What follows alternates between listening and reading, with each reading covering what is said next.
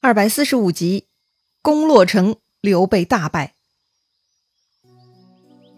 上回咱们说到，庞统无视天象警示，不顾诸葛亮的反对意见，强烈坚持进攻洛城。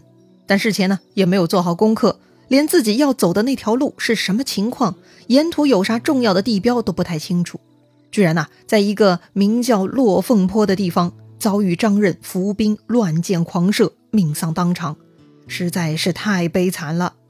落凤坡这三个字呢，十分直白。落就是降落的落，凤呢是凤凰的凤，坡是山坡的坡。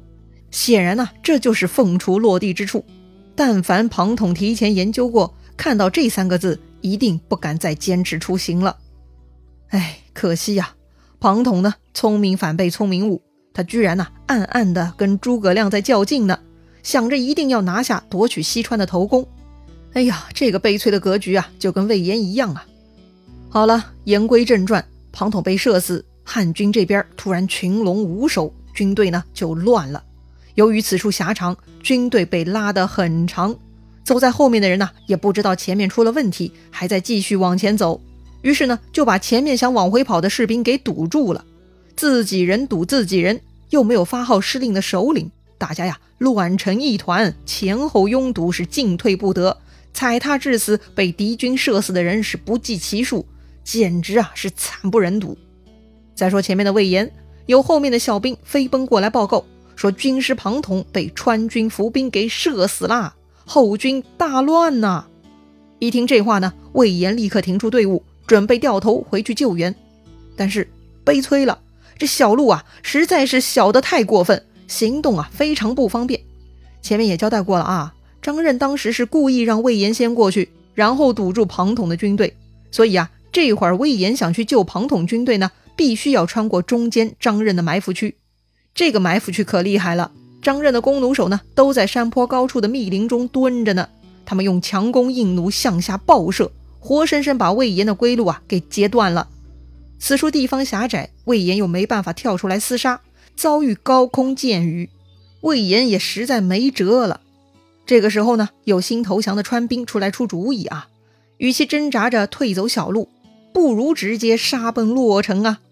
魏延想想也是啊，反正庞统已死，也救不回来了，不如直接去进攻洛城得了。于是啊，魏延一招呼，自己当先开路，就杀奔洛城而去。但是洛城方面是有所准备的，魏延还没到洛城呢，就发现前面啊尘土飞扬，已经有大军等着自己了。等他的呢，正是洛城守将吴兰、雷同，而魏延身后啊，张任的追兵也跟上来了。哎呀，魏延这就被前后夹攻了。魏延的身手呢还是不错的，但此刻已经被团团围住，他杀退了一波呢，又上来一波。魏延死战，却怎么也脱不了身。正在魏延焦急万分之时，突然他发现吴兰、雷同的后军呢也开始乱了，似乎呢他们背后遭受袭击了。于是吴兰、雷同呢放下魏延，回马去救自己的后方。哎，到底他们被谁袭击了呢？哎，管他呢，反正看到吴兰、雷同向后跑呢，魏延趁势就追了上去。这个时候，魏延听到一个熟悉的声音啊，那个人呢在前头舞刀拍马，嘴里大喊：“文成，我特来救你！”哎呀，这不是老将黄忠吗？在西川呐，这已经是第二次黄忠在危急关头救魏延了。这会儿局势逆转，轮到魏延、黄忠来夹攻吴兰、雷同了。这俩人嘛，也不是魏延、黄忠的对手。于是啊，魏延、黄忠合力进攻，冲到了洛城之下。这个时候呢，城中又有川兵杀了出来，正好跟后面的刘备对了个正着。刘备的打仗水平嘛，你懂的。当年打黄巾贼的时候比较威风。如今面对的都是训练有素的军队，那刘备实在是没有任何优势可言呐。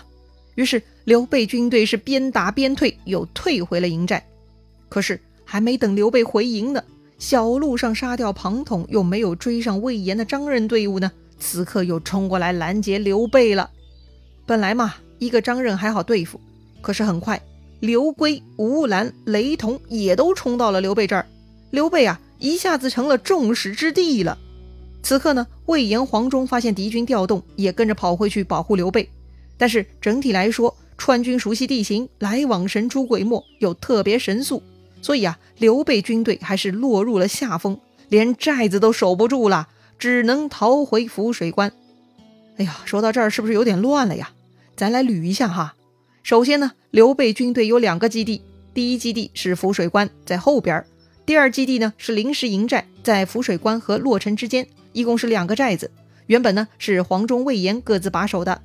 这次呢，在庞统的催促下，刘备发起总攻，大部队啊就集中到了第二基地，也就是那两个营寨中哈。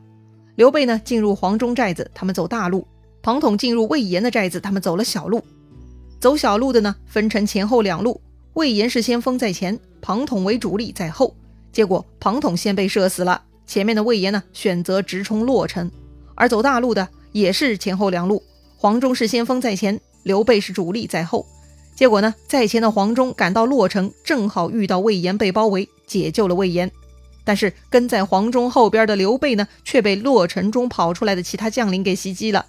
川军熟悉地理，防备得当，所以啊，他们占了上风。刘备、黄忠、魏延面对刘圭、吴兰、雷同和张任呢，是节节败退，先退回第二基地前寨，后来呢，守不住了，最终啊，退回到了第一基地涪水关。哎，退回涪水关前呢，还发生了一个小插曲。那个张任啊，实在凶猛，他杀了庞统还不过瘾，居然对着刘备大军是紧追不舍。结果追到半路上，遇到了刘封、关平带出来的生力军，被迎头痛击，还损失了很多战马。哎，这就是张任不懂见好就收、太过贪心的结局了。话说刘备啊，狼狈回撤，总算呢逃入了涪水关。刘备啊，立刻询问庞统的消息。这个时候啊，就有落凤坡逃得性命的军士来报告了，说呀，军师连人带马被乱箭射死于坡前。哎呀，刘备听了，顿时天旋地转，望着西边是痛哭不已呀。刘备哭庞统的忠义，为了自己的事业就此牺牲了。刘备又可惜庞统，固执己见，不听孔明之言，白白丢了性命。刘备呢，还要哭自己此刻的悲凉，没有军师智囊，行军打仗就难于上天了。虽然黄忠、魏延都是猛将，但是统筹大局、运筹帷幄之事，还得依靠军师智囊啊。此刻丢了西川新发展公司的 CEO 庞统，董事长刘备是伤心欲绝呀。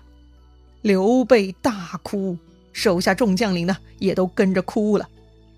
哎呀！辛辛苦苦熬到现在，军师一死，仗就难打了，十分影响大家建功立业呀！哎呀，太惨了！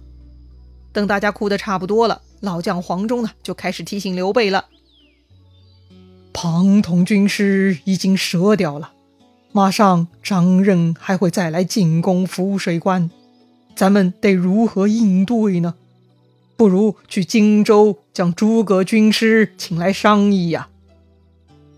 谁想黄忠话音未落，下面来报说这个张任啊已经杀过来，兵临城下了，还在叫骂呢。原本黄忠、魏延呢就要冲出去对敌，但泪眼朦胧的刘备内心呢还是很强大的。他情绪发泄完毕呢，就开始冷静思考了。刘备啊不让魏延、黄忠出去应战，而是下令坚守城池。他立刻写信啊。让关平去荆州请诸葛亮。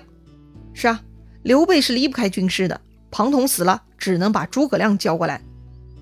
哎呀，这本来庞统呢说诸葛亮故意写信阻拦，就是怕庞统抢头功。哎，这下好了，庞统弄死了自己呢，还真的把头功留给诸葛亮了。